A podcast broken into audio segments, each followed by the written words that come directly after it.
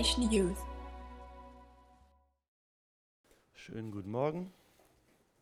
Spätestens jetzt seid ihr bestimmt wach, wenn das Licht zu hell ist. Also ich bin es jetzt auf jeden Fall. ähm, ja. Genau. Benny hatte eben schon Verse aus äh, Markus 8 vorgelesen. Das ist am Ende des Kapitels. Wir fangen heute aber erstmal vorne an im Kapitel 8.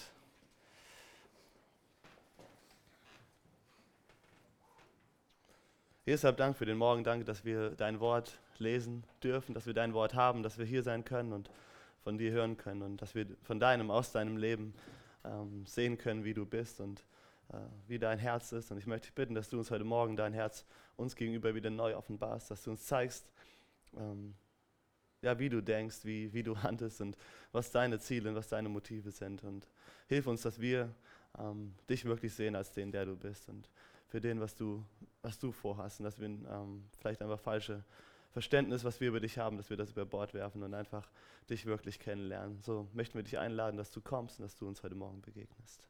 Amen. Ich möchte anfangen mit den ersten zehn Versen in Markus 8. Erinnert euch, letzte Woche, war letzte Woche? Ja, letzte Woche hat der Micha das Kapitel 7 beendet und wir befinden uns hier in einem ähm, Abschnitt, wo Jesus ähm, einfach so diese sozialen Grenzen ein bisschen überwunden hat. Und er ist ähm, nämlich aus dem Gebiet der Juden rausgegangen, in ein heidnisches Gebiet, und hat dort Wunder gewirkt. Hat dort eine, eine Frau geheilt. Hat dort ähm, ja, einen Tauben, Taubstummen hörend und äh, sprechend gemacht. Und ähm, ist jetzt immer noch in diesem Gebiet. Und ähm, dort sind wir jetzt in Kapitel 8, fangen wir an. Dort steht, in diesen Tagen hatte sich erneut eine große Menschenmenge versammelt. Da die Menschen nichts zu essen hatten, rief Jesus seine Jünger zu sich und sagte ihnen, die Menschen tun mir leid. Sie waren drei Tage hier bei mir und nun haben sie nichts mehr zu essen. Wenn ich sie ohne Essen heimschicke, könnten sie unterwegs zusammenbrechen. Denn einige von ihnen sind, weit von, hier, von, sind von weit her gekommen. Wie sollen wir denn hier in dieser einsamen Gegend genug zu essen für sie finden? fragte, fragte seine, fragten seine Jünger. Wie viele Brote habt ihr? fragten, fragte er sie. Sieben antworteten sie. Da forderte Jesus die Menschen auf, sich auf die Erde zu setzen. Da nahm er die sieben Brote, dankte Gott dafür, brach sie in Stücke und gab sie seinen Jüngern, damit sie das Brot an die Menge austeilen. Sie hatten auch noch einige kleine Fische und Jesus segnete sie und ließ sie durch, die, durch seine Jünger verteilen. Alle aßen, bis sie satt waren, und als sie die Reste eingesammelt, als die Reste eingesammelt wurden, füllten sie sieben große Körbe voll. An diesen Tagen waren 4000 Menschen beisammen. Nachdem sie gegessen hatten, entließ er sie nach Hause. Gleich darauf stieg er mit seinen Jüngern in ein Boot und fuhr, fuhr hinüber ins Gebiet von Dalmanuta.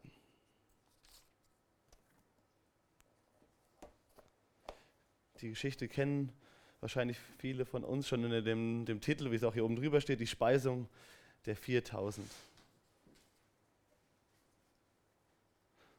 Und wir hatten ja gerade mal zwei Kapitel vorher schon ähm, eine Geschichte gehabt, wo Jesus ähm, auch einige, eine ganz große Menschenmenge äh, Essen zu, gegeben hat. Und vielleicht fragt ihr euch so, hm, es kommen zwei solche Geschichten direkt hintereinander, so kurz, nur zwei Kapitel dazwischen. Ähm, und wieder irgendwie die gleiche Reaktion von den Jüngern, nur zwei Kapitel später. Wie kann das sein? Ich meine, hallo, ihr, ihr habt das doch vor ein paar Kapitel vorher gesehen, Jesus füttert, äh, gibt hier Essen so vielen Menschen und jetzt die gleiche Geschichte wieder und wieder fragen die Jünger so, Jesus, äh, woher sollen wir jetzt irgendwie Essen für so viele Leute herbekommen? Das kann doch irgendwie eigentlich gar nicht sein. Und da haben sich auch einige Leute schon gedacht und haben gefragt, so, hm, meint Jesus hier wirklich, dass hier, oder glaubt ihr wirklich, dass hier zwei gesch unterschiedliche Geschichten ist, oder hat hier vielleicht irgendwie nur der Markus nochmal die gleiche Geschichte noch mehr erzählt, irgendwie ein bisschen anders oder keine Ahnung. Ähm, aber ich glaube, das sind wirklich zwei Geschichten. Das sieht man einfach an mehreren Punkten. Wir sehen viele Dinge, die zwar irgendwie ähnlich sind. Wieder, dass eine große Menschenmenge an einem ähm, einsamen Ort in der Wüste äh, bei Jesus ist und er sie lehrt und ähm, die bei ihm waren und jetzt ähm, einfach Hunger hatten. Wir sehen, dass wieder aus einer kleinen Menge zu essen viel gemacht wurde, aber wenn wir einfach genau uns die beiden äh, Geschichten mal vergleichen, dann sehen wir Unterschiede in diesen Geschichten. Zum einen die Anzahl der Menschen, von denen hier berichtet wird, die ist unterschiedlich. Wenn wir in Markus 6 gucken, da steht von 5000 Männern Das sind die Frauen und Kinder, die da dabei waren, nicht mit eingerechnet. Von daher muss man davon ausgehen, dass die Speisung der 5000 nicht nur 5000 waren, sondern dass es nochmal bedeutend mehr Leute waren.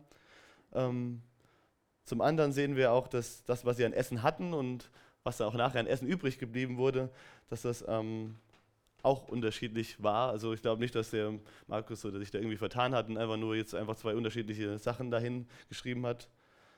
Ähm, zum anderen sind das auch einfach andere Orte. Zwar sind es beides einsame Orte, oder an, äh, Orte, die entlegen waren, nicht irgendwo da, wo man jetzt halt gerade schnell viel Essen bekommen konnte, aber das waren trotzdem unterschiedliche Orte. Einfach ähm, ein Grund, den wir sehen und warum ich auch, wo ich darauf ich auch gleich noch eingehen werde, ist in Vers 4. Da steht, wie sollen wir denn hier in dieser einsamen Gegend? Und das Wort, was hier steht für einsame Gegend, ähm, geht man davon aus, dass das, wie das beschrieben ist und wo man das noch woanders findet im Neuen Testament, dass hiervon nicht, eben nicht von einem jüdischen Gebiet geht, dass zwar hier auch um eine Wüste geht und um einen einsamen Ort, aber dass es vor allem auch darum geht, dass es ein Ort ist, der eben kein jüdischer Ort war, kein, kein also nicht in Israel quasi selbst war, dort wo Juden waren, sondern dass es ein Ort war, wo eben Heiden gelebt haben. Und wir werden nachher noch sehen, dass Jesus selbst in einem Satz bei den Jüngern die beiden unterschiedlichen ähm, Speisungen in einem Satz erwähnt. Das, von daher müssen wir davon ausgehen, dass es wirklich sich hier um zwei verschiedene ähm, Speisungen handelt. Aber dann die Frage natürlich bleibt, warum haben die Jünger das jetzt hier nicht gerafft? Ähm, warum fragen sie jetzt Jesus, allen Ernstes schon wieder, zwei Kapitel später, keine Ahnung, wie viel Zeit da jetzt dazwischen gelegen hat, Jesus, wie sollen wir so eine große Menschenmenge jetzt hier zu essen geben? Soll doch meinen, oder würde ich jetzt manchmal erstmal im logischen Menschverstand jetzt irgendwie denken, okay, Jesus hat das gemacht, jetzt bin ich in der gleichen Situation wieder. Also, hey Jesus, kannst du nicht denen jetzt auch wieder Essen geben, oder? Oder wie würdet ihr darauf reagieren, wenn ich in die Situation der Jünger versetzt? Klingt doch eigentlich logisch. Also warum fragen sie jetzt hier Jesus, wie sollen wir hier so viele Menschen jetzt hier Essen zu geben? Die können sich ja nicht mal was kaufen. Und ich glaube, den Grund, einer der Gründe vielleicht, um das zu verstehen, ist einfach wirklich der Ort, an dem wir uns befinden. Wenn das wirklich so ist, dass wir hier uns hier einem, auf, einem, auf heidnischem Gebiet quasi befinden. Ähm, und wir haben ja letzte Woche, die letzten beiden Wochen davon gehört, wie ähm, ja, krass Jesus da einfach die ähm, da einfach Grenzen durchschritten hat. Dass Jesus auf Gebiet gegangen ist, wo wirklich äh, die oder mit Leuten sich ähm, auseinandergesetzt hat, mit denen die Juden damals überhaupt nichts zu tun haben wollen erinnert euch, wie Micha einfach auch von, dieser, von diesen Städten da, ähm, in denen er dort gewesen ist, in Tyrus gesprochen hat, ähm, wo diese Frau dort war und wie es darum ging, dass ähm, das eine Handelsstadt war, die quasi auch konkurrierend war mit, mit ähm, Städten ähm, auf ähm, jü jüdischem Gebiet und wie sie quasi ein bisschen denen sinnbildlich gesprochen hat, das Essen quasi weggenommen haben mit ihrem Handel, den sie getrieben haben. Und Jesus aber zu diesen Menschen hingegangen ist und ähm, denen trotzdem ja, Heilung gegeben hat und denen trotzdem das Wort Gottes gegeben hat. Aber dass für die Juden völlig ähm, unverständlich war, dass Jesus sowas machen konnte. Und so fragen sich, denken sich vielleicht in dem Moment auch die Jünger, okay, dass du deinem Volk, für das du gekommen bist, dass du denen zu essen gibst, dass du, denen, dass du für sie sorgst, das kann ich verstehen. Aber du willst doch jetzt nicht allen Ernstes, Jesus, diesen Heiden, die quasi auch noch uns quasi mit dem Handel, den sie treiben, vielleicht auch noch irgendwie uns materiell schaden oder uns dafür sorgen, dass wir vielleicht manchmal nicht genug zu essen haben. Und denen willst du jetzt doch nicht wirklich jetzt hier auch das gleiche, den gleichen Segen zuteil werden lassen wie deinem Volk.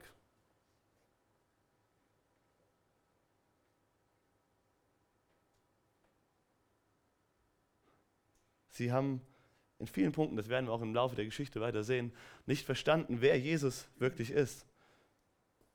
Deswegen ist eigentlich auch so interessant, die Verse, die Benny vorgelesen hat, dass genau diese Frage Jesus nachher, nach diesen Geschichten, nach dem, was jetzt hier passiert, nach dem, was wir heute hören, genau Jesus ihnen diese Frage stellt. Wer sagt ihr, dass ich bin? Jesus möchte die Jünger sehen lassen, wer er ist und was er tun will. Und sie haben vielleicht in vielen Punkten noch das Verständnis da von dem Messias, dass er kommen wird,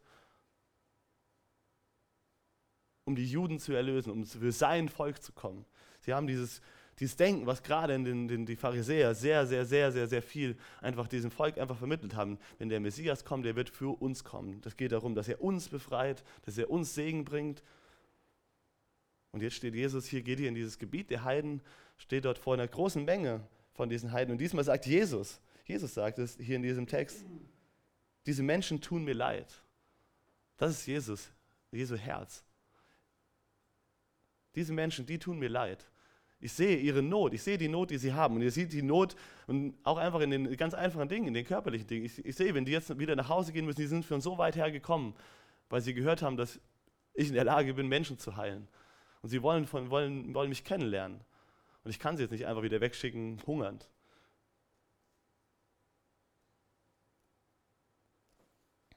In Matthäus, in Markus 6 als wir da von, von dem anderen Text gesprochen haben, da waren es, glaube ich, wenn ich es richtig in Erinnerung habe, ich muss mal gucken.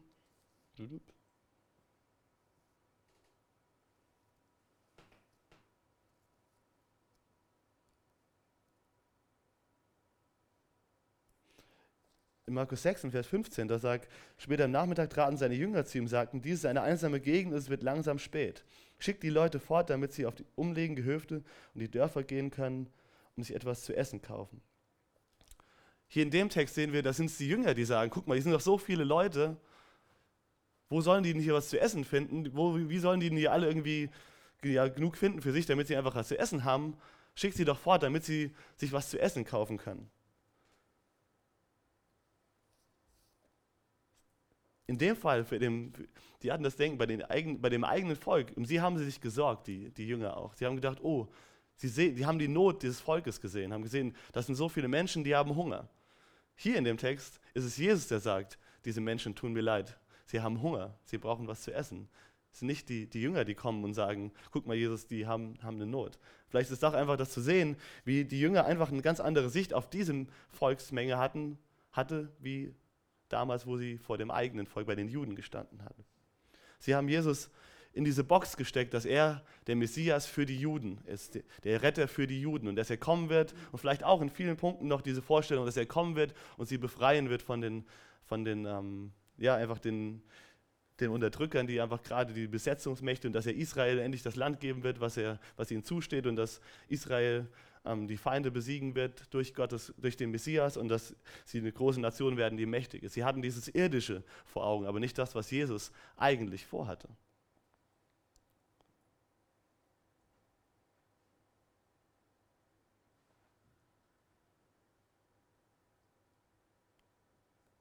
Jesus möchte aber sehen, Jesus geht es um was ganz anderes. Das möchte er auch den Jüngern einfach zeigen.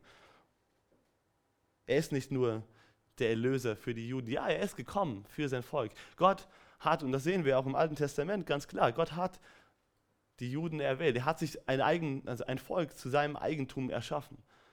Er hat gesagt, aber durch dieses Volk sollen alle anderen Nationen gesegnet werden. Durch dieses Volk ist Jesus gekommen. Gott hat, es sich, hat sich das so ausgedacht, ja, dass er jemanden wie Abraham erwählt hat. Und wenn wir eigentlich mal auf das Ganze zurückgucken, manchmal, wenn, wenn man hier vielleicht sieht, denkt man vielleicht, okay, Gottes Volk und die, die Juden, die sind bestimmt was Besonderes. Und das haben sie auch von sich selbst gedacht. Und, ähm, aber wenn wir ganz an den Anfang gucken, wo eigentlich ähm, das Volk Israel angefangen hat, es fing damit an, dass Gott Abraham, einen Götzenanbeter in der Götzenstadt, rausgerufen hat und gesagt hat, ich möchte aus dir eine große Nation machen. Das ist nicht, weil da irgendjemand war, die, der besonders heilig gelebt hat und durch den Gott besonders heilig gewirkt hat und dann dieses besonders heilige Volk daraus irgendwie entstanden ist. Und trotzdem waren die Juden zu dieser Zeit und gerade die geistlichen Leiter, die Pharisäer und das, was die einfach dann auch ähm, gelehrt haben, ein sehr, sehr stolzes Volk, die gedacht haben, wir sind Gottes Volk. Und Gott will nur durch uns und zu uns kommen. Und Gott will zu uns kommen und uns segnen und uns befreien von den ganzen bösen ähm, anderen Ländern, die uns hier unterdrücken. Und sie haben nicht mehr verstanden, worum es Gott eigentlich ging. Nämlich, dass er aus Gnade einen Abraham aus dem Götzendienst gerufen hat, durch das ganze Alte Testament, durch das Versagen des Volkes trotzdem immer wieder gewirkt hat so dass wir heute, wenn wir uns einfach gerade in Matthäus 1 das Geschlechtsregister angucken von Jesus, wo seine Abstammung herkommt, macht das mal, macht das mal, lest mal Matthäus 1 das Geschlechtsregister und dann gebt vielleicht mal, wenn ihr die Zeit habt, einfach mal die Namen ein von den Leuten, die dort in diesem Stammbaum von Jesus drinstehen. Was das für Leute sind. Ihr werdet euch, glaube ich, sehr, sehr wundern, was für Menschen dort in dem Stammbaum von Jesus sind. nicht besonders heilige, besonders tolle Menschen. Dort sind Mörder drin, da sind Huren drin, das sind lauter Leute, die wahrscheinlich nicht irgendwie von königlicher Abstammung her irgendwie sprechen würden. Und doch ist das Volk so stolz und denkt, sie wären was Besseres und Gott kommt nur, um sie irgendwie zu retten jetzt. Und ich stelle mir manchmal die Frage, ob wir vielleicht nicht auch manchmal Jesus versuchen, in unsere kleine Box zu stecken. Ob wir nicht manchmal versuchen, oder das Denken haben, so wie die Jünger hier. Ja, okay, dass du, dein Volk, die, dein, die Christen, dass du die Gemeinden segnest, das ist ja klar, aber willst du jetzt wirklich diese Menschen hier segnen? Was haben die denn gemacht, dass du die jetzt segnen willst? Die oftmals beleidigen die uns noch oder machen, uns, machen sich lustig über, über uns wegen unseres Glaubens. Und du willst diese Menschen segnen? Genauso wie du die Gemeinde segnest? Das verstehe ich nicht.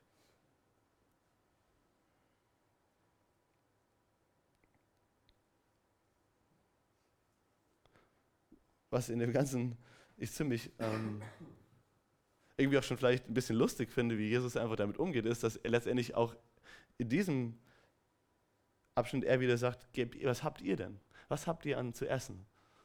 Und gebt, und dass er die Jünger gebraucht, um es weiterzugeben. Ich glaube, und das zeigt einfach noch, noch krasser, wie, wie Jesus ist, um was es Jesus wirklich geht, dass es ihm um jeden einzelnen Menschen geht, dass er nicht wirklich nicht auf, äh, darauf schaut, wo jemand herkommt, welche Abstammung er ist, welche Rasse er ist, aber auch, dass es ihm wirklich gelegen ist, wirklich jedes einzelne Herz zu verändern. Und auch wenn die Juden zum Beispiel selbst nicht, auch in diesem, das einfach das, das was ähm, Gott Abraham versprochen hat, dass er dieses Volk gebrauchen will, um die ganze Welt zu segnen war natürlich in erster Linie darauf bezogen, dass durch die Juden, durch das Volk Israel, Jesus, der Messias, kommen wird, der die ganze Welt erlösen will. Aber dieses Versprechen wird selbst in diesem kleinen Abschnitt hier erfüllt, indem er die Jünger, die Juden gebraucht, um den Heiden Essen zu geben. Er gebraucht die Jünger dafür. Er hätte es einfach irgendwie machen können, ich bin mir sicher, Jesus hätte einfach aus dem Nichts Brot erschaffen können. Er hätte machen können, auch in diesem Abschnitt, einfach, dass alle auf einmal wundersam genug zu essen haben. Und doch fragt er die Jünger, was habt ihr? Was habt ihr dabei? Und er gebraucht das, was die Jünger haben, um so eine große Menge zu segnen.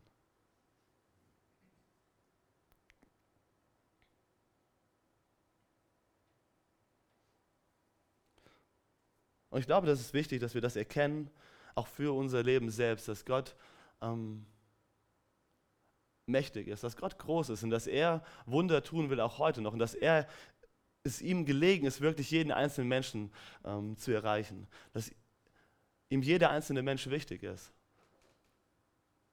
Und dass, seine, dass er keine Grenzen darin kennt, Menschen in seiner Gnade zu begegnen, dass, dass wir nicht erst ein bestimmtes Level erreichen müssen, dass wir auch nicht von anderen Menschen denken sollten, diesen Menschen kann Gott nicht segnen, weil der ist ja so und so schlimm oder der ist, kommt da und daher. Und das ist sowieso, ich sehe das gerade heute, das ist sehr interessant, einfach auch wenn ihr ähm, heutzutage die Nachrichten einfach lest.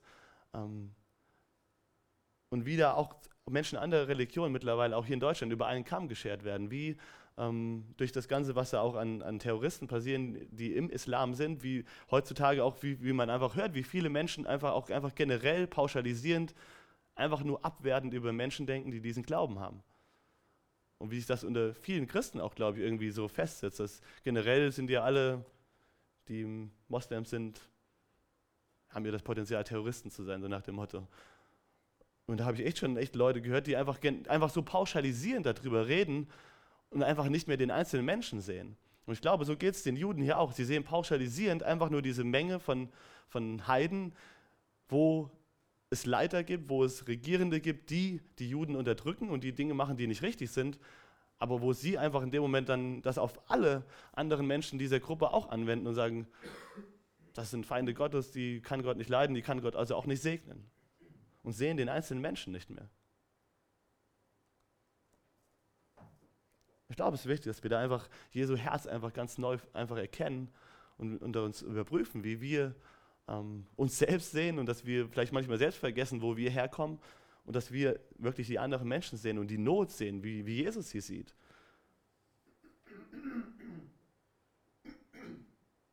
Dass wir wirklich, dass wir auch ein Mitleid haben für die Menschen, die einfach in Not sind.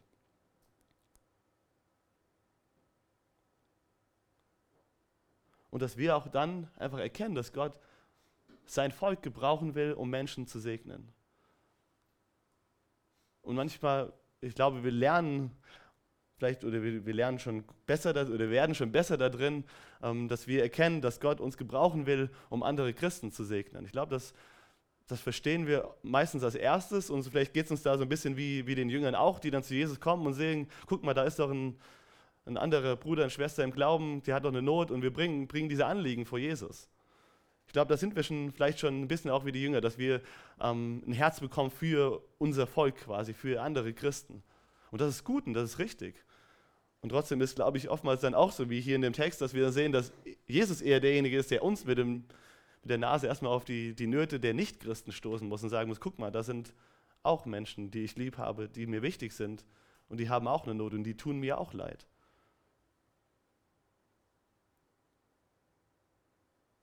Und Jesus ist es wichtig, was du dazu beizutragen hast. Es wird nicht passieren bis zum ganz am Ende, vor dem letzten Gericht, dass Gott Engel aussenden wird, die auf der ganzen Welt das Evangelium verkünden werden. Bis dorthin hat er sich es erwählt, sein Volk zu gebrauchen als Sprachrohr für seine Botschaft.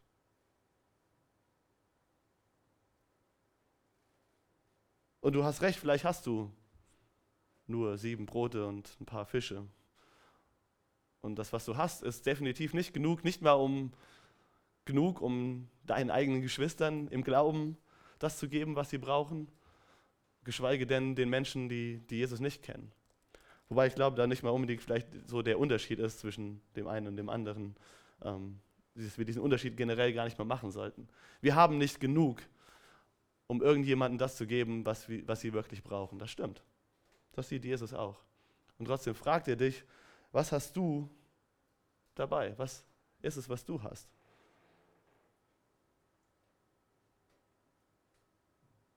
und seht dann einfach, wie Jesus mächtig ist, mit dem Kleinen, was du hast, was viel Größeres zu machen. Jesus könnte es einfach so machen, aber er möchte es durch uns machen, auch um unser Herz zu verändern, um uns in diesem Prozess einfach, einfach sehen zu, zu lassen, wer Jesus ist und wie er ist.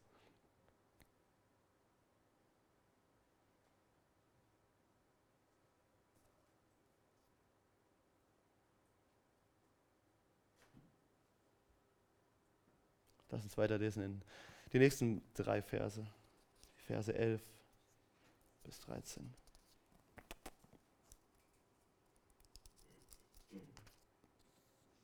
Als die Pharisäer hörten, dass Jesus in der Gegend war, kamen sie, um ihn zur Rede zu stellen. Sie wollten prüfen, ob er von Gott kam und forderten, gib uns als Beweis ein Zeichen vom Himmel. Als Jesus das hörte, seufzte er und sagte, warum verlangt ihr unentwegt Zeichen? Ich versichere euch, niemals wird diese Generation, dieser Generation ein Zeichen geben, gegeben werden. Und er stieg wieder ins Boot, verließ sie und fuhr über den See zum anderen Ufer. Wieder die alte Situation, ein Stück weit. Die Pharisäer kommen und sie prüfen Jesus, sie fordern ihn heraus. Zeig uns doch, dass du wirklich von Gott kommst, dass du von Gott bist. Und vielleicht denkt ihr jetzt, irgendwie ist doch unfair, was Jesus hier sagt, aber was soll das heißen? Ihr bekommt kein Zeichen. Das heißt, das sind doch Leute, die wollen einfach wissen, ob Jesus wirklich von Gott ist. Und Jesus sagt, nö, bekommt ihr nicht. Aber müsst dahinter gucken. Wir haben, glaube ich, wenn wir das Markus-Evangelium lesen, oder bis hierhin, wo wir schon gelesen haben, genug Zeichen eigentlich gesehen. Jesus hat nicht gesagt, dass er ihnen gar keine Zeichen geben wird oder dass nichts passieren wird, woran sie erkennen können, dass er Gottes Sohn ist und dass er der Messias ist. Tatsächlich ist es sogar so, dass ganz am Anfang vom Markus-Evangelium Jesus in der Synagoge gewesen ist, dass dort ein gelähmter Mann zu ihm gebracht wurde und er ihm, gesa ihm gesagt hat, ich vergebe dir deine Sünden. Und als Zeichen dafür, dass ihr seht, dass ich die Autorität habe, dies zu tun, sagt er zu dem Mann, steh auf und geh. Und da waren eine Menge Pharisäer dabei, die das gehört haben. Aber sie haben sich in dem Punkt nicht dafür, haben sich dagegen entschieden, das zu glauben. Gott hat ihnen, Jesus hat ihnen Zeichen gegeben, wo sie ganz klar daran erkennen können, dass er der Messias ist. Ich habe einen äh, Kommentar gelesen, wo dem gesagt wurde, dass hier, wo steht, gib uns ein Ze Beweis, ein Zeichen vom Himmel, dass dieses Zeichen vom Himmel ähm, noch eine besondere Art von Zeichen ist. Ähm, weil generell gesprochen, wenn hier steht, als ein Zeichen gegeben wird, geht man immer, ist immer bei denen davon ausgegangen, ein Zeichen heißt, dass etwas vom, von Gott kommt. Das heißt, hier ähm, ist nicht damit gemeint, gib uns ein Zeichen, generell einfach nur irgendein Zeichen, dass du von Gott kommst, sondern das Zeichen, was hiermit gemeint ist, äh, soll das heißen, dass ein Zeichen vom Himmel, dass sie davon reden, dass er ihnen zeigen soll, dass er für Israel kommt, um sie zu erretten. Dass er kommt, um die Feinde Israels zu zerstören. Sie haben in dem Punkt wieder, wieder dieses, dieses irdische, dieses politische, den politischen Messias vor Augen. Zeig uns doch, wenn du wirklich der Messias bist, dass du kommst und hier etwas tust, um die Feinde zu zerstören, um die ähm, Unterdrücker hier aus dem Land rauszubringen und zu, ähm, zu zeigen, dass du hier deine Regierung aufbauen wirst und Israel groß machen möchtest. Und wir haben ja gerade gesehen in dem Text, aus dem wir kommen, dass Jesus nicht darum geht, ähm, die Heiden irgendwie mit Macht zu zerstören, sondern dass es ihm darum geht, sie zu gewinnen und sie zu erretten. Und dieses Zeichen, was sie hier fordern, das wird Jesus ihnen nicht geben, dieser Generation. Sie werden nicht, nicht, das nicht sehen, was sie sehen wollen. Sie werden keinen politisch, politischen Eroberer Messias, werden sie nicht sehen.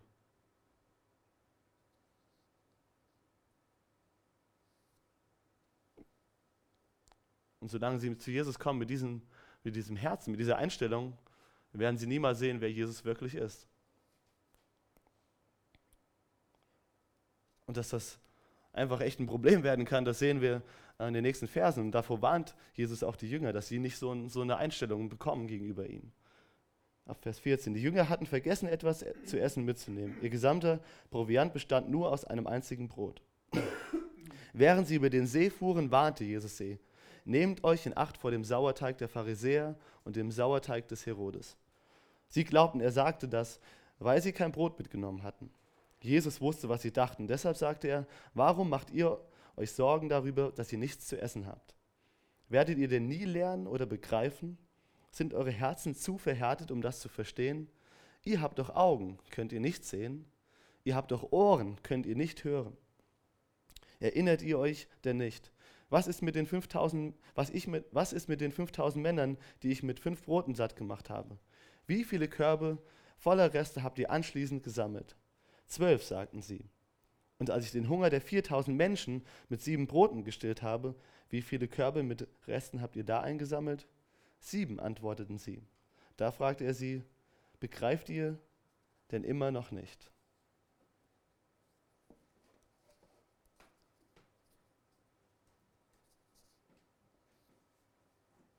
Die Jünger sind schon lustig, oder? Es hat Jesus einmal 5000 Männer, 4000 Menschen satt gemacht und jetzt sitzen die im Boot und denken, ach du Scheiße, wir haben nichts zu essen dabei. Wie sollen wir jetzt hier irgendwie über die Runden kommen? Und als Jesus ihnen diese Warnung gibt, wie hier steht, glaubten sie, dass es wieder um dieses zu essen geht, worum es hier dass sie kein Brot mitgenommen haben, dass Jesus sie deswegen warnt.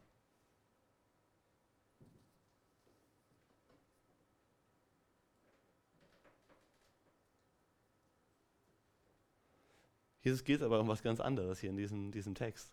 Jesus geht es nicht darum, dass sie vielleicht zu wenig zu essen dabei haben und dass sie irgendwie vielleicht unverantwortlich gehandelt haben oder keine Ahnung was. Darum will sie, damit wollte sie Jesus überhaupt nicht warnen. Die Warnung war dass sie sich in Acht nehmen sollen vor dem Sauerteig der Pharisäer und dem Sauerteig des Herodes.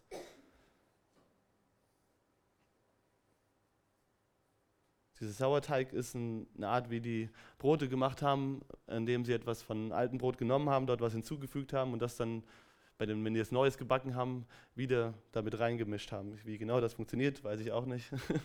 Auf jeden Fall, der Punkt daran ist, dass in diesem Verfahren, was sie damals benutzt haben, ähm, was wohl irgendwie, wo ich das richtig verstanden habe, ähnlich ist wie mit unserer Hefe heute ist, aber dass dadurch, wie die das damals hergestellt haben, ähm, es passieren konnte bei dieser Konservierung davon, dass dann schnell da irgendwas drin schlecht wird und dass das dann eben gefährlich für sie werden kann, wenn sie das eben, dieses kleine bisschen, was sie nur benutzen, in, den, in die großen Brote reinmachen, dass das sofort sich eben verteilt und das, was da eben, wie das eben so ist bei Schimmel, bei, wenn das sobald, wenn du einen, bei zum Beispiel einem Korb voll Obst hast und wenn da ein Ding schlecht ist, was passiert mit den ganzen anderen Früchten, die drumherum liegen, das verbreitet sich.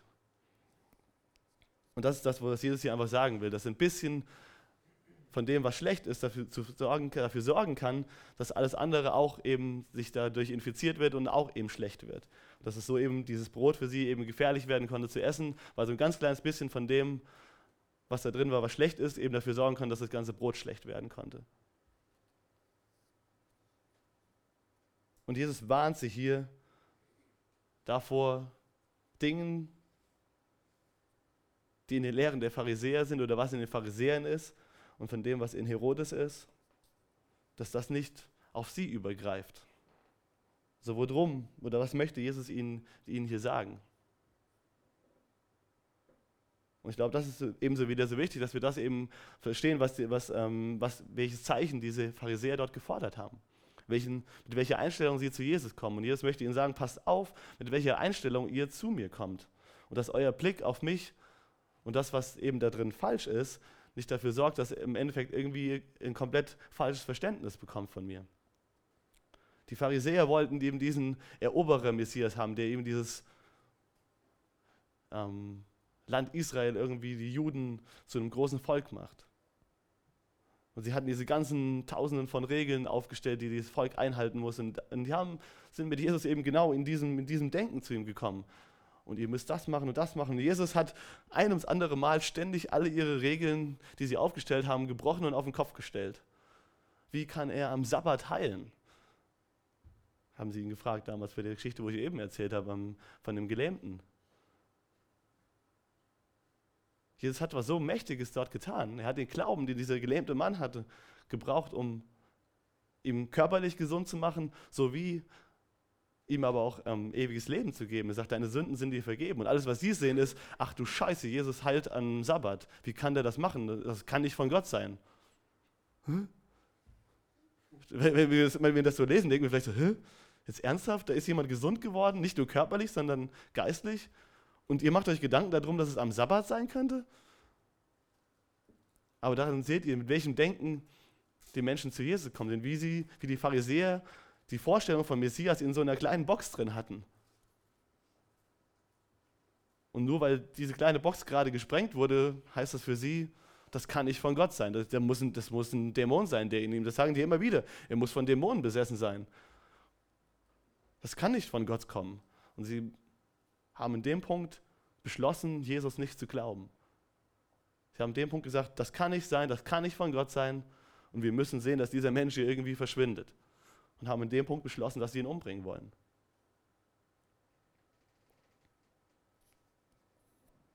Und davor warnt, davor warnt er die Jünger, dass solchen Denken nicht dazu führt, dass irgendwo, dass, dass ihr Denken nicht dazu führt, dass sie irgendwann sagen, das kann nicht von Gott sein. Das kann nicht, Jesus kann nicht der Messias sein. Das ist das, was er ihnen damit sagen will, wenn er sagt, werdet ihr denn nie lernen oder nie begreifen? Sind eure Herzen zu verhärtet, um das zu verstehen? Ihr habt Augen und seht es doch nicht.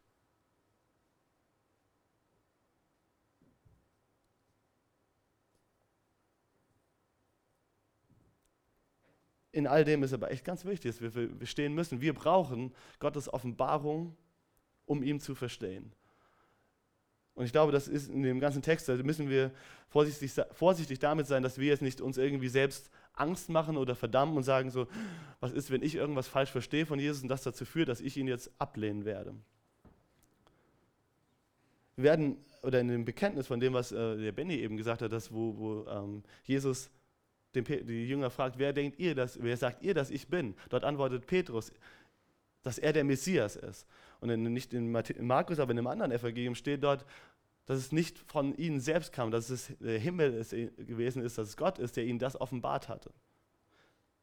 Es ist ganz, ganz wichtig, dass wir verstehen, um Jesus wirklich zu erkennen, wie, brauchen wir ihn. Wir brauchen Gott, um ihn wirklich zu erkennen.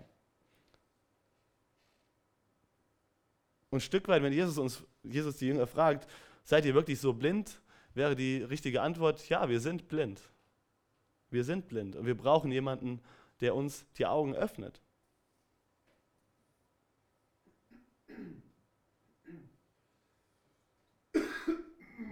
Das Problem mit den Pharisäern war, sie sind sich ihrer Blindheit nicht bewusst gewesen. Sie sind nicht der wirklichen Not eines Retters bewusst, ihre persönlichen, weil sie haben sich so ihre moralischen Werte aufgebaut, ihre Gesetze, in denen sie sich bewegten, in denen sie sagten, okay, ich bin ja eigentlich gut mit Gott, weil ich halte mich ja an die ganzen Gesetze und ich würde ja niemals sowas machen wie der jetzt am Sabbat auch noch jemanden heilen. Das geht ja gar nicht. Alles, was wir brauchen, ist jemand, der kommt, um endlich mal diese ganzen Gesetzlosen hier mal aus dem Weg zu räumen, damit, wenn alle so sind wie wir, dann die Welt endlich gut ist.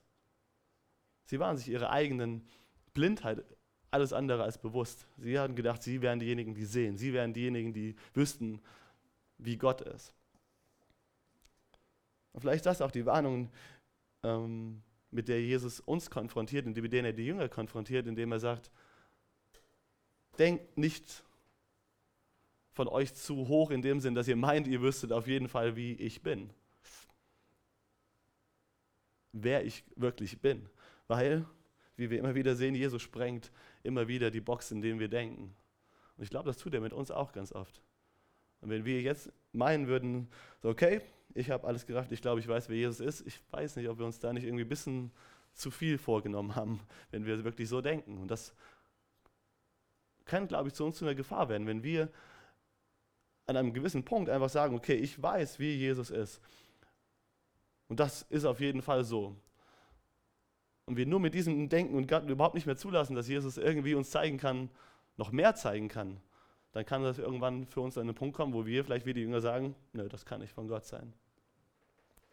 Weil das passt nicht in mein Schema davon, wie Gott ist.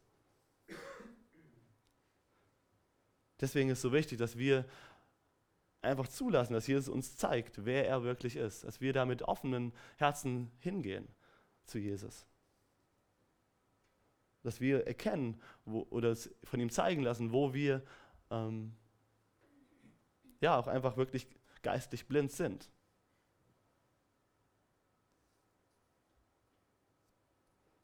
Wir sehen jetzt in den nächsten Versen eine Geschichte, die, glaube ich, vielleicht auch ein Stück weit einfach für die Jünger ist, um ihnen genau das zu zeigen. Ab Vers 22. In Bethsaida brachten einige Leute einen Blinden zu Jesus und baten ihn, den Mann zu berühren und zu heilen. Jesus nahm den Blinden an der Hand und führte ihn aus dem Dorf hinaus. Dann spuckte er dem Mann auf die Augen, legte ihm die Hände auf und fragte, siehst du etwas? Der Mann sah sich um. Ja, sagte er, ich sehe Menschen, aber nicht, nicht sehr deutlich. Sie sehen aus wie umhergehende Bäume. Da legte Jesus seine Hände wieder auf die Augen des Mannes, und als sich der Mann erneut umschaute, war er völlig geheilt und konnte alles deutlich erkennen. Jesus schickte ihn nach Hause und sagte, geh auf den Weg nach Hause, nicht durch das Dorf.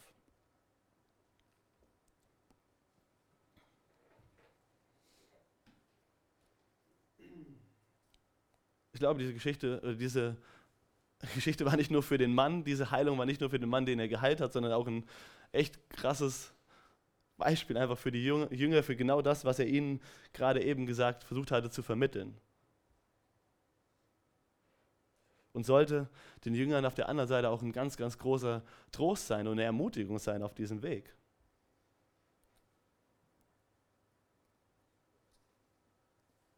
Jesus nimmt den blinden Mann mit an die Hand und führt ihn mit sich. Und ein Stück weit hat er das Gleiche mit den Jüngern getan. Er hat auch von den Jüngern nicht erwartet, dass sie hundertprozentig verstehen, wer Jesus ist und dann, so, jetzt habt ihr es gecheckt und jetzt könnt ihr mit mir mitkommen. Jesus hat quasi die blinden Jünger an die Hand genommen und mit sich mitgenommen auf, den, auf den Weg, den er gegangen ist.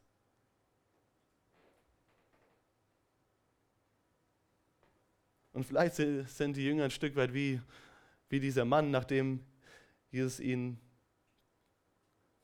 auf die Augen gespuckt hat und die Hände ähm, auf ihn gelegt hat und ihn gefragt hat, siehst du etwas? Und er hat nur so ein bisschen so eine vage Vorstellung davon gehabt, so, okay, das sieht aus wie Menschen, aber irgendwie umherwandelnde Bäume. Komische Vorstellung. Muss ich gerade an Herr der Ringe denken, da gab es ja wirklich umherwandelnde Bäume. Vielleicht hat er die ja so gesehen.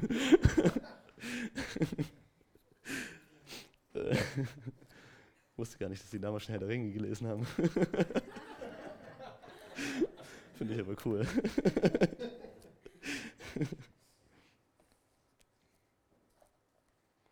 Aber vielleicht haben die Jünger auch ein Stück weit, wie dieser Mann, einfach nur so in Schatten gesehen, nur so ein Stück weit gesehen. So was Jesus, wer Jesus ist und was er tut. Nur so vage Konturen davon.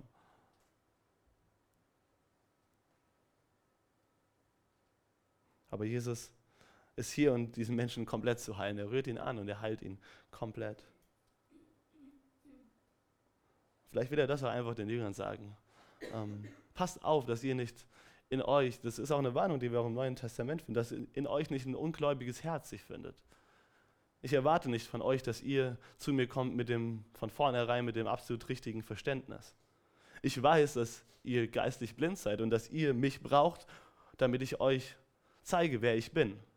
Ihr braucht meine Offenbarung von mir, damit ihr erkennt, wer ich bin.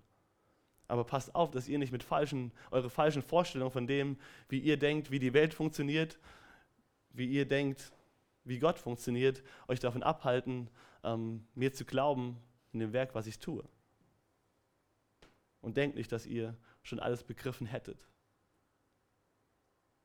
Aber seid ermutigt. Ich nehme euch mit, auch in dem Zustand, wo ihr vielleicht noch blind seid oder Dinge nur in Konturen seht. Und ich arbeite in euch und durch euch. Gott gebraucht diese Jünger ja trotzdem mächtig. Er hat sie gebraucht, sowohl um die 5000 Männer des Volkes Israel zu ernähren in dem Punkt und er hat sie gebraucht, um die 4000 äh, heidnischen Menschen ihnen zu essen zu geben. Es waren die Jünger, die ihre paar Brote und Fische da gebracht haben, die Jesus gemehrt hat und sie waren es, die diese ganzen Sachen verteilt haben. Obwohl sie es in dem Punkt noch nicht verstanden hat. Und Jesus wusste hundertprozentig, diese Fragen, die, die, die ähm, Jesus ihnen stellt, war nicht irgendwie, weil er es nicht wusste, so nach dem Motto, hä, habt ihr es wirklich nicht verstanden? Sondern Jesus wusste, dass sie es noch nicht verstanden haben. Aber Jesus ist einfach unglaublich geduldig mit ihnen. Er weiß, wo sie sich befinden. Und ein paar Verse weiter wird Petrus einfach absolute Wahrheit über Jesus sagen. Weil Jesus es ihnen, weil Gott es ihnen offenbart hat, wird Petrus erfüllt vom Heiligen Geist in dem Moment einfach sagen, du bist der Christus, du bist der Messias. Und trotzdem, wenn wir den, äh, den Bericht davon aus dem anderen Evangelium sehen, ein paar Verse weiter, wird Jesus wieder sagen, nach dem, was Petrus dann sagt, weiche von mir, Satan. Also selbst da hat er immer noch nicht alles richtig verstanden. Und trotzdem nennt er sie seine Jünger und trotzdem nimmt er sie mit auf den Weg. Und trotzdem gebraucht er sie, um seine Gemeinde zu starten und das Evangelium in der ganzen Welt bekannt zu machen. Und das zeigt mir einfach wieder neu, wie groß das Herz von Jesus ist, wie groß seine Liebe und seine Gnade wirklich für uns ist. Und mir ist aufgefallen bei mir selbst, und ich weiß nicht, vielleicht geht es euch manchmal auch so, dass ihr vielleicht auch manchmal ein Stück weit so einen klitzekleinen Hang zur Selbstgerechtigkeit habt, so ein bisschen denkt, ja, wir sind ja schon jetzt irgendwie gar nicht so schlechte Menschen. Ja, natürlich brauche ich Jesus, dass er mich hier rettet. Ich brauche seine Gnade. Aber jetzt habe ich es ja gerafft. Und jetzt muss ich halt sehen, dass ich irgendwie, weil ich es jetzt gerafft habe, dass ich alles beieinander halte und den Weg richtig weitergehe. Und Jesus, und so haben vielleicht die Jünger auch irgendwie gedacht, so, ja, wir sind bei Jesus. Und danke, dass, und vielleicht waren sie auch einfach dankbar, dass Jesus sie einfach gefunden hat dort, wo, wo sie waren und er sie mitgenommen hat und vielleicht aber auch in dem nächsten Punkt dann gedacht haben, cool, jetzt haben wir es aber auch gerafft und jetzt müssen wir es halt schon irgendwie sehen, wie wir es beieinander halten. Und dann sagen sie manchmal solche Sachen und Jesus denkt nur so, ernsthaft jetzt? ich meine, Jesus wusste das. Jesus wusste, wie sie auf gewisse Dinge reagieren werden. Jesus wusste, dass Petrus ihn verleugnen würde. Jesus wusste diese ganzen Sachen im Vorhinein. Das finde ich so krass. Und Jesus weiß genau, wenn er dich auch einfach mit dem, dir mit einer Aufgabe, wenn er das bisschen, was vielleicht was du gerade ihm anzubieten hast, deine paar kleinen Brote, und er gebraucht dich, um diese auszuteilen und Menschen zu segnen. Und er weiß aber trotzdem in dem Moment schon ganz genau, dass du es morgen einfach wieder mächtig vermasseln wirst. Und Jesus fragen wirst, wie soll ich denn heute über die Runden kommen? Nachdem du gestern mit dem kleinen Bissen, was du hast, irgendwie vielleicht 4000 Menschen irgendwie äh, ernährt hast.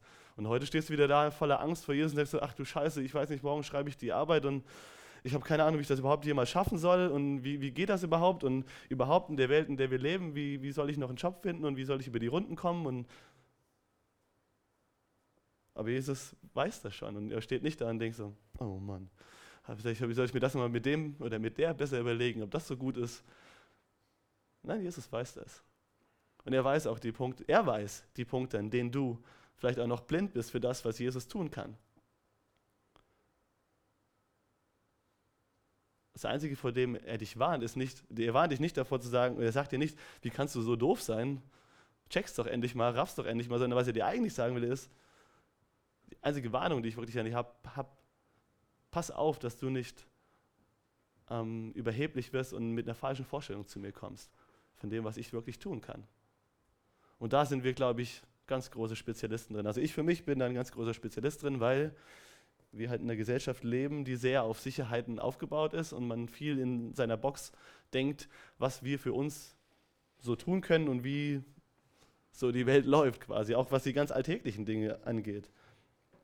Wir machen uns oft Sorgen um das, was vielleicht wie bildlich gesprochen, wie es hier steht, um was, was wir zu essen haben, oder wie es uns einfach mit dem, wer wir sind, wie es uns geht, wie wir, die, wie wir über die Runden kommen. Und das ist auch nicht schlecht, dass wir uns da Gedanken drüber machen, aber wir bauen unsere Sicherheit so oft in diese Dinge und wir fangen an, wegen diesen Dingen, dann manchmal, wenn es dann nicht so läuft, wie wir uns das vorgestellt haben, dann Jesus anzuzweifeln. Und Gott anzuzweifeln und sagen, Gott, bist du nicht mehr für mich? Warum passiert auf einmal, dass ich vielleicht meinen Job verliere und dass auf einmal das nicht mehr richtig läuft und dass ich jetzt krank bin und wie kann das sein? Wie passt das zusammen? Und fangen dann darüber hinaus an, unseren Glauben anzuzweifeln. Und das ist das, wovor dem Jesus uns warnen will, dass wir, weil wir vielleicht in manchen Punkten einfach falsche Vorstellungen haben und denken, weil wir jetzt Christen sind, würde Gott uns auf eine bestimmte Art und Weise vielleicht segnen müssen. Und dann läuft das aber nicht auf die Art und Weise, dass wir dann anfangen, auch das Geistliche, was Jesus uns einfach vermitteln will, das, was wirklich wichtig ist für ihn, das irgendwie außer Acht zu lassen und darüber dann auch anfangen, ihn anzuzweifeln.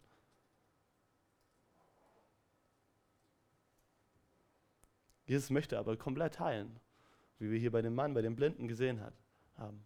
Und er gebraucht unterschiedliche Dinge dafür. Wir sehen hier, dass er wieder mal, wie wir es auch schon in, in Markus 7 gesehen haben, dass er dort auch ähm, jemanden heilt und dass er es dort auch mit dieser Spucke macht, von, wo Michael gesagt hat, dass das für die damalig, in der, in der Situation, in der sie waren, in der, der Gesellschaft, für die ähm, der Speichel irgendwo auch eine medizinische Wirkung für sie, für sie hatte. Jesus gebraucht auch wieder einfach ganz natürliche Dinge. Und hier fragt er sogar den Mann danach, siehst du etwas? Er fragt ihm, nachdem er das gemacht hat, wie es ihm geht. Jetzt ist der Prozess dahin nicht unwichtig. Und er gebraucht in vielen Dingen, auch in seinem Leben, ganz natürliche Dinge und fragt uns, wie geht's dir damit? Wie, wie siehst du jetzt? Und vielleicht siehst du dann Dinge schemenhaft, aber noch nicht ganz.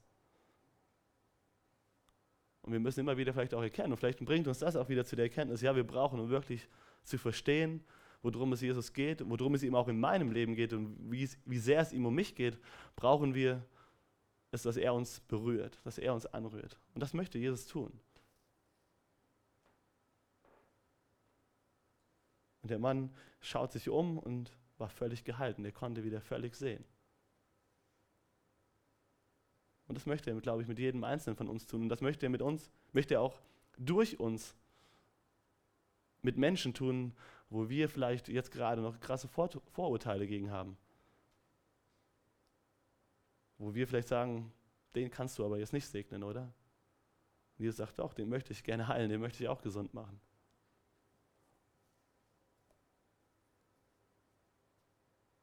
Deswegen lasst uns ähm, ermutigt sein von Jesus, Jesus große Gnade, die er einfach hat, dass er wirklich, wirklich kein Ansehen der Person hat, das ist eigentlich, glaube ich, das, was diese Geschichte uns einfach wieder zeigt. Jesus hat kein Ansehen der Person, er hat keine Vorurteile. Jesus weiß genau, wer wir sind und wo wir auch drinstecken und auch die Dinge, die wir falsch machen. Aber er warnt uns davor, als sein, seine Kinder, dass wir meinen, wir seien als rein einfach nur als Menschen etwas Besseres, wie jemand anderes, der Jesus noch nicht erkannt hat. Weil wir meinen, wir würden schon alles sehen und die haben ja überhaupt keine Ahnung. Deswegen hätten wir vielleicht was verdient, was sie nicht verdient hätten. Wir warnen uns davor, dass wir meinen, wir wären was, was wir nicht sind. Ich glaube, wenn wir diese Einstellung, dass mir einfach wieder neu bewusst geworden, wenn wir die Einstellung haben, dass wir wissen, dass wir oder uns davor schützen, dass wir denken, wir hätten alles verstanden und Jesus wirklich wirken lassen, ähm, dann sind wir an einem, an einem guten Ort. Dann sind wir an dem Ort, wo Jesus uns auch in unserer Blindheit an die Hand nimmt, bei uns ist und uns ähm, langsam Stück für Stück hoffentlich die Augen öffnen wird. Und das möchte er mit dir machen, das möchte er mit mir machen. Und das ist einfach ähm, großartig zu sehen, dass er selbst in diesen Punkten, wo wir noch blind sind, das bisschen, was wir haben, gebraucht, um uns dann andere zu segnen, um uns in dem Prozess die Augen zu öffnen. Ähm, deswegen haltet euch an das, was Jesus uns offenbart hat über sich. Ähm, das heißt nicht, das ist vielleicht noch ein kleiner Punkt, den, den, ich, den ich nicht möchte, dass ihr das missversteht, ähm, wenn ich sage, dass wir nicht äh, denken, wir wüssten etwas. Damit will ich nicht sagen, dass man gar nichts wissen kann. Ähm, Petrus hat gesagt, du bist der Christus, der Messias. Und Jesus sagt, ja, das ist richtig so, das hat, aber das hat der Vater im Himmel dir offenbart. Und wir wissen, dass das hier Gottes Wort ist und das, was wir hier drin sehen über Jesus, über seine Wort, das ist Wahrheit. Und ich möchte euch herausfordern, dass ihr dieses Wort lest und das, was ihr dort als Wahrheit drin erkennt, auch wirklich als Wahrheit ähm, annehmt. Und dass ihr nicht denkt, na gut, eigentlich kann man ja doch nichts wissen, vielleicht liege ich auch darin falsch. Ähm, die Dinge, die Jesus uns offenbart in seinem Wort, die sind Wahrheit und sind, da, darauf können wir uns verlassen, darauf sollten wir uns auch verlassen. Aber ich möchte euch herausfordern, dass ihr lernt, außerhalb eures Denkens, eurer Box ähm, ja, mit zu denken, wenn es um Jesus geht, wenn es um Gott geht. Er hat hier definitiv eine Menge sozialer Grenzen durchbrochen. Das hat er immer wieder getan, immer wieder. Und vielleicht ähm, denken wir da auch manchmal so in, in, solchen Kategorien. Wir denken schnell in solchen Kategorien. Und davor warnt Jesus uns, dass wir in, in solchen Kategorien zu Jesus kommen und denken, du kannst nur so und so. Und das kann nur so und so laufen. Und deswegen, dass wir einfach überprüfen, wo ähm, vielleicht unsere Denkweisen menschlich sind und nichts mit dem zu tun haben, was, was, wie Gott es wirklich sieht und dass wir da einfach uns verändern lassen von ihm. Ähm, das vielleicht noch als kleine Randnotiz, dass ihr mich nicht falsch versteht, dass ich nicht sagen, ich will nämlich nicht sagen, dass es keine ähm, absolute Wahrheit geht, gibt, auf die wir uns verlassen können. Das ist, wäre definitiv der falsche, ähm, das Falsche, was ihr mitnehmen würdet, wenn ihr das aus der Predigt heute mitnehmt. Ähm, aber nehmt einfach wirklich das mit, dass Jesus ähm, Jesus wirklich, Jesus Herz geht ähm, wirklich zu jedem einzelnen Menschen raus. Er hat wirklich ein Herz für jedes einzelne Mensch auf diesem Planeten. Und er begegnet uns wirklich immer wieder in Gnade. Auch jetzt, auch wenn wir errettet sind, auch wenn wir Dinge verstanden haben, wenn wir sein, seine Kinder sind, dann brauchen wir seine Gnade. Weil da immer noch so viel falsches Verständnis auch in uns drin ist und weil wir Dinge aus falschen Motiven manchmal auch tun. Und es einfach seiner Offenbarung bedarf, dass wir wirklich diese Dinge sehen. Aber seid ermutigt. Macht euch deswegen jetzt nicht verrückt oder macht euch nicht schlecht wegen den Dingen, die ihr noch nicht verstanden habt oder den Dingen, wo, von denen ihr noch gar nichts wisst, wo ihr denkt, so, ach du meine Güte, was sind denn vielleicht noch für Dinge, die ich nicht verstanden habe und kann ich jetzt überhaupt irgendwie nützlich sein für Gott? Gott gebraucht das, was wir haben, um daraus etwas viel Größeres zu machen, was wir von uns aus gar nicht tun könnten. Und das ist für mich einfach eine riesen Ermutigung in diesem Text, dass wir, dass wir einfach so krass sehen, wie für uns manchmal, wenn wir das lesen, so, wie kann man manchmal fragen, wie können die Jünger so dämlich sein? Jetzt mit dem Blick, was wir einfach auf Jesus schon haben, mit dem, was wir einfach wissen, von dem, was auch passiert ist. Aber wo man einfach sieht, in der Situation, in der sie drin sind, rein als Menschen, wenn wir uns da reinversetzen, dann könnte ich mir vorstellen, dass wir uns wahrscheinlich in vielen Situationen ähnlich verhalten hätten ähm, sie einfach in den Punkten nicht mehr gesehen haben. Und ich das deswegen einfach wissen darf, Gott ähm, ist nicht begrenzt, eingeschränkt durch unsere Unzulänglichkeiten, durch die Dinge, die wir noch nicht verstanden haben. Da ist Gott nicht durch eingeschränkt, sondern ganz im Gegenteil. Gott gebraucht sogar oft unsere Unzulänglichkeiten, um da wunderbare Sachen draus zu machen. Und das zeigt einfach dann wieder nur die Größe Gottes umso mehr. Und das äh, finde ich ist eine Ermutigung, die ich euch einfach mitgeben möchte. Ähm, dass ihr echt das, was ihr habt, wirklich Jesus bringt auch und dass ihr ihn wirklich da wirken lasst und ähm, einfach von ihm die Augen öffnen lasst und zeigen, zeigen lasst, was wirklich wichtig ist. Ähm, und da vielleicht auch Grenzen und Mauern einzureißen, die ihr vielleicht gerade im Moment noch im Kopf habt. Lasst noch aufstehen und einfach ähm, Jesus danken dafür und äh, mit den Liedern, die wir singen wollen, einfach zu ihm kommen. Und wenn ihr einfach Gebet braucht, Gebet haben wollt, dann dürft ihr gerne füreinander beten. Ihr habt alle was zu geben, wie wir gerade gehört haben. Das heißt, ihr könnt auch füreinander beten, füreinander da sein. Aber wir sind logischerweise natürlich auch als Mitarbeiter für euch da und ihr dürft gerne zu uns kommen. Deshalb Dank, dass du, dass du uns Menschen so sehr liebst. Dass du uns ähm, jeden Einzelnen gleich liebst. Und dass du Mitleid mit uns hast, in welcher Situation wir auch gerade drin sind. Und dass du unsere Not und das, was wir brauchen, dass du es genau kennst.